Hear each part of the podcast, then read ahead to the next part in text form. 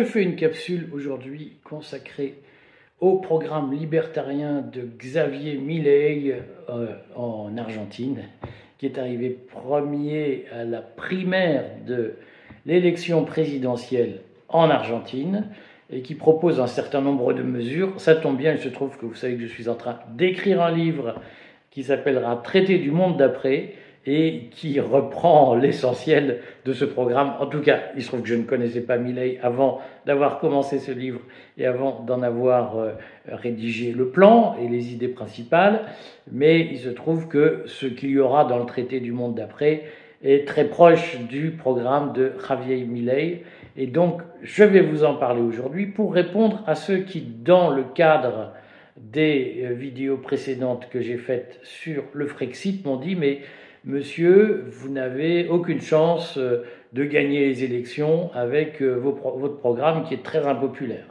Alors d'abord, je précise que je ne me présente pas aux élections et que je ne propose pas un programme politique, mais enfin je voudrais souligner que euh, pays comme l'Argentine peut tout à fait promouvoir à 30% en tête de tous les candidats un programme qui ressemble à ce que j'ai dit par exemple dans ma vidéo sur la réindustrialisation.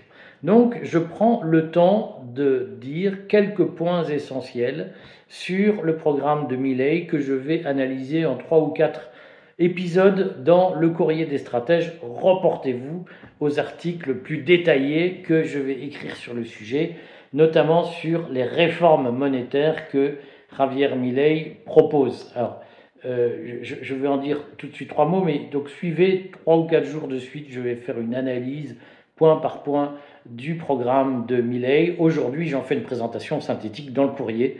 Lisez l'article. Je publie également tout le programme de Javier Milley dans le courrier des stratèges aujourd'hui.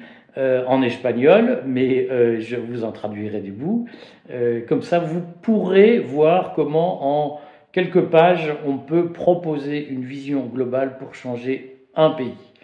Donc, dans cette affaire, ce que je voulais vous dire, c'est que le programme de Milley, il commence par le commencement même de mon livre, qui est que il faut redire que l'État, ça sert à des fonctions régaliennes. Les fonctions régaliennes, c'est quoi? Essentiellement, c'est euh, l'armée, évidemment, la défense nationale, la justice, la police, lever les impôts, la diplomatie, et puis c'est à peu près tout. Le reste relève de l'initiative privée. Et nous n'avons pas besoin d'avoir des couches bureaucratiques de gens qui font de la culture, de l'agriculture, de l'enseignement, de la santé. Tout ça n'a ni queue ni tête et on voit bien que l'État à force de vouloir se mêler de tout pour notre bien, ne fait plus rien correctement. C'est-à-dire que regardez la France, 60% de la richesse nationale produite chaque année part en dépenses publiques.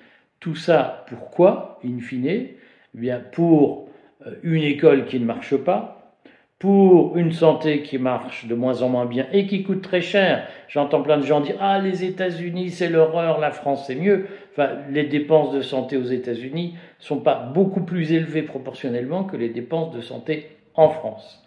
Euh, prenez les autres chapitres, la culture, la culture française s'effondre alors qu'on met des milliards chaque année dans, ce domaine, euh, mais euh, les missions régaliennes ne se portent pas mieux. La police, on est à 250 000 policiers d'État, on ne parle même pas de la police municipale. 250 000 policiers en France, enfin 150 000 policiers, 100 000 gendarmes. Tout le monde se plaint de l'insécurité. Bah, il y a bien un problème. Et euh, on voit bien que sur le fond, la diplomatie française est en recul. L'armée française, on n'est pas bien sûr qu'elle puisse gagner des guerres. On l'a vu en Afrique, elle est en train de se faire chasser. Ça signifie qu'à force de se mêler de tout, l'État ne contrôle plus rien et ne fait plus rien correctement. Et donc, un jour, il faut savoir ne pas en faire trop. Qui trop embrasse mal étreint.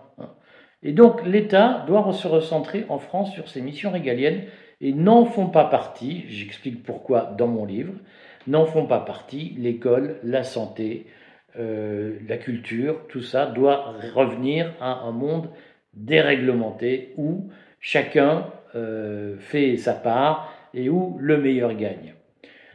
mais Javier Milei va plus loin et, propose quelque chose. Je consacrerai tout un article demain, je pense, à la politique monétaire proposée par Javier Milei. D'abord, il propose la suppression de la Banque centrale argentine. Ensuite, il pose un principe que j'adore. Alors vraiment, je me dis, et le mec, c'est marrant, c'est dans mon livre. Hein.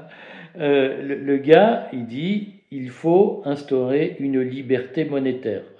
Donc je vois, il y a plein de gens qui nous disent au contraire, il faut une dictature monétaire avec un État qui contrôle tout, parce que la démocratie c'est ça, et moi je leur dis toujours, ben, est-ce que vous voulez aller négocier le prêt pour acheter votre maison auprès du maire, de votre maire, ou auprès du préfet non, vous voulez euh, pouvoir aller trouver plusieurs bureaux, officines, entreprises, et vous dites, ben voilà, moi je veux un prêt, trouvez-moi le plus offrant. Ça veut dire que vous ne voulez surtout pas, j'en suis sûr, même quand vous dites, excusez-moi, mais comme des perroquets qui répètent un truc qu'ils n'ont pas compris, il faut rétablir le, monopole de l'émission monétaire par l'État, vous serez les premiers à le combattre. Hein, parce que euh, ce que vous voulez, vous, c'est de pouvoir, et c'est normal, aller au plus offrant et pouvoir choisir le, au plus offrant. Et c'est ce que Milley propose en posant un principe que j'approuve à 100 000% il faut laisser la liberté monétaire. C'est-à-dire que si les gens en Argentine veulent être payés en yuan plutôt qu'en pesos, en dollars américains plutôt ou en euros, il faut qu'ils puissent le faire. Et s'ils veulent payer dans une monnaie étrangère, ils doivent pouvoir payer dans une monnaie étrangère il n'y a aucune raison qu'il y ait un contrôle d'échange comme ça existe en Argentine aujourd'hui. Et redisons-le, dans un pays comme la France, comme l'Argentine, où les exportations sont faibles et les importations colossales, le principal risque collectif que nous vivons, c'est que la monnaie se déprécie et que donc il y ait un système de dévaluation permanente pour ajuster la compétitivité de l'économie. C'est euh, ce que propose François Asselineau, par exemple, sur son Frexit, c'est on va commencer par dévaluer. C'est-à-dire que euh, quand la France sera indépendante, au lieu de jouer en Ligue 1, elle jouera d'emblée en, deuxième division. On va se déclasser pour pouvoir gagner des matchs.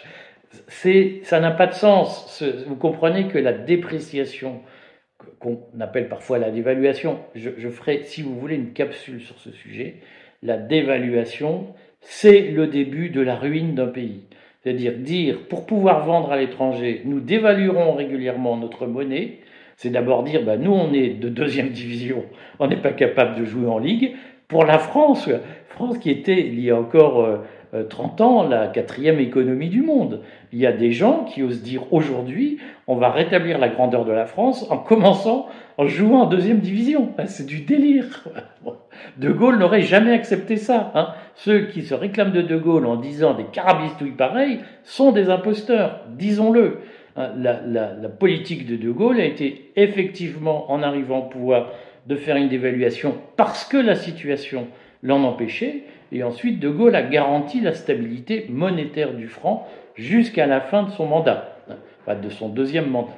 Donc sur ce point, il faut redire que notre intérêt collectif, c'est de garantir la stabilité de la monnaie et en même temps de garantir la liberté monétaire, donc de ne surtout pas recourir au contrôle d'échange tel qu'il existe en Argentine et de permettre à chacun d'acquérir les devises de son choix et de les utiliser comme il le souhaite. Javier Milei propose tout cela, il propose la suppression de la Banque centrale argentine.